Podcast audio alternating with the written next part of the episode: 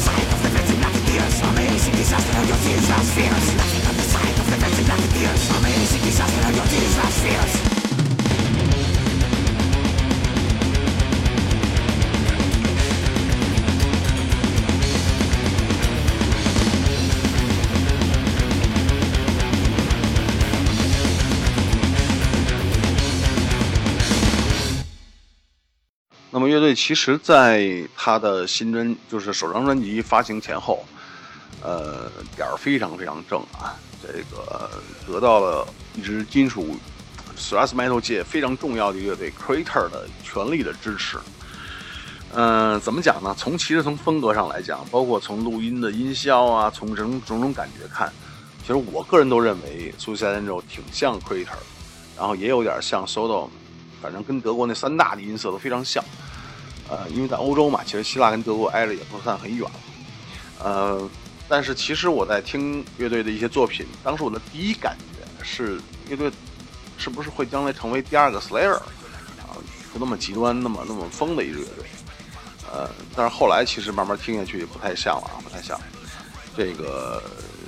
确实乐队开始走这种非常正宗的欧洲的 thrash metal 这种路线。那 Peroza 对他的支持非常非常巨大。那从一开始的时候呢，这个呃 Crater 在希腊的巡演都特意邀请 Suicide Angel 作为他的暖场嘉宾，而且是唯一的暖场嘉宾，开始全希腊进行巡演。但是希腊不大了啊，可能几站就走完了。在欧洲这些巡演也邀请他。而且乐队在发行他的第一张唱片之后，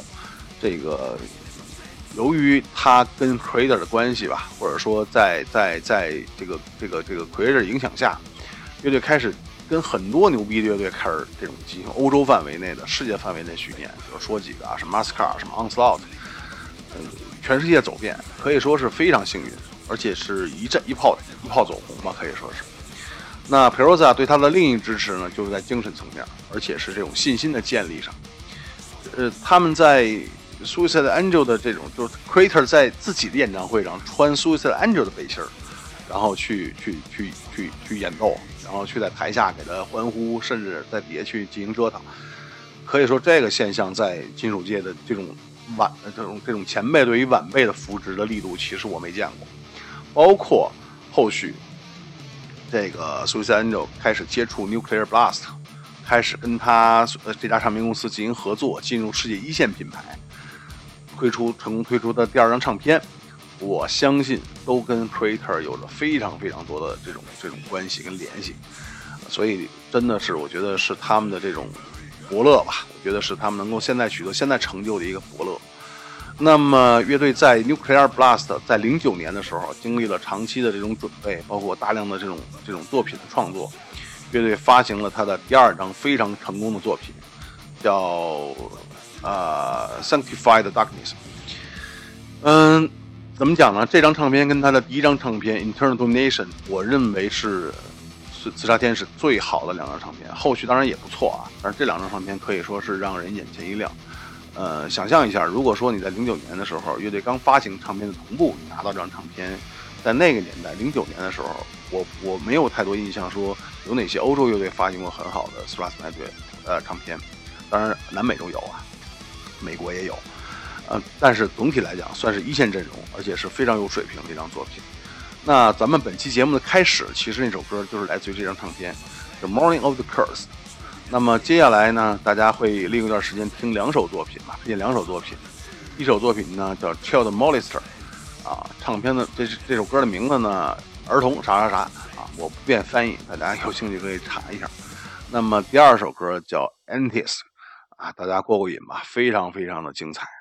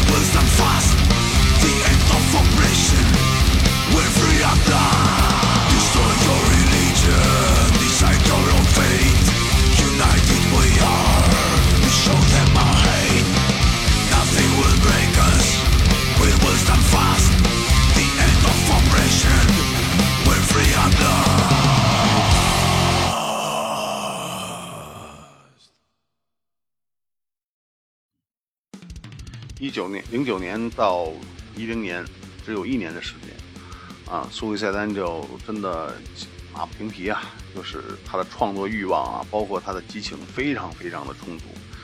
我相信一定是在他这一年当中，又跟那些大牌乐队进行巡演，比如说刚才漏说的一些乐队啊，什么 c a t a c l y s m 什么 OQ 啊，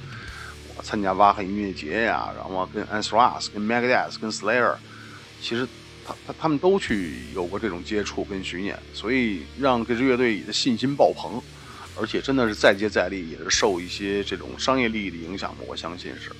但是很奇怪的一点，就是在一零年的时候，乐队的新专辑的录制权跟发行权交给了叫 Noise Art Record 这家唱片公司，是奥地利的一个厂牌。呃，具体原因不太清楚啊，但是确实乐队的风格出现了一点点的这种转变。嗯，按他们自己的话讲，就是更加紧密，更加具有攻击性，更快，然后更 old school。呃，但是实际上我听的感受呢，其实有些有些开始降速了啊，尤其是有一些作品。开始走稳重路线，但是依旧好听啊，这是这是一定的。如果大家去嗯看那个 M A 的这种查询，可以看到他的一零年专辑叫《Dead Again》，这张专辑的评分其实不低，七十八分。但是整体来讲，其实没有前两张来的爽快，但是也真的是一张精品作品。尤其是一点啊，他的唱片封面找到了 Thrash Metal 界甚至整个金属界最牛逼的画师。E.D. Repka 的这个全力支持啊，开始去给他这个创作他的这个这个封面啊。当然，Repka 的很多作品大家都耳熟能详啊，什么 Megadeth 啊，什么 Death 啊，都是都是这位大师做的作品，哎好多好多乐队。那整个这样的一个提升，让乐队的整张专辑呢，其实又受到了非常非常多的关注。那其实乐队呢，它的重头戏，其实这乐队我相信到现在来讲都是一直在巡演，尤其是跟一些欧洲的、美国的一些大牌乐队都参与各种巡演，包括他出唱片的期间，包括出唱片之后。嗯，我怎么讲呢？其实这段时间我看了两个电影，一个是那个波西米亚那个，就是皇后乐队，还有一个是莫特利库的，还有一个还有一个就是黑金属乐队的，就是当时说那 Mayhem 那个乐队的一些呃挪威黑金属界的一些故事。这三个电影对于我了解一个乐队的这个，尤其欧洲一些老牌乐队的，它的历史啊，有一些了解了。呃，总感觉似乎这乐队都是在这种混乱当中去找寻这种规律，然后去不断的有一些事情发生。当然，电影是电影啊，有些戏剧化。但是我觉得，像一个乐队的成长史，包括乐队成员之间的交流跟这种这种内部的东西，可能电影都表现不出来啊。所以，乐队的不断的巡演。某些程度上消减了乐队可能就是在日常当中的一些矛盾啊，因为他没时间，他也没有那个别的想法，大家都是一门心思的去挣钱，然后去去开演唱会。大家知道啊，玩重金属乐队，尤其是玩到这个 level 的，其实你想靠卖唱片挣钱，现在不再像八十年代、七十年代、九十年代，嗯，那么那么那么好挣了。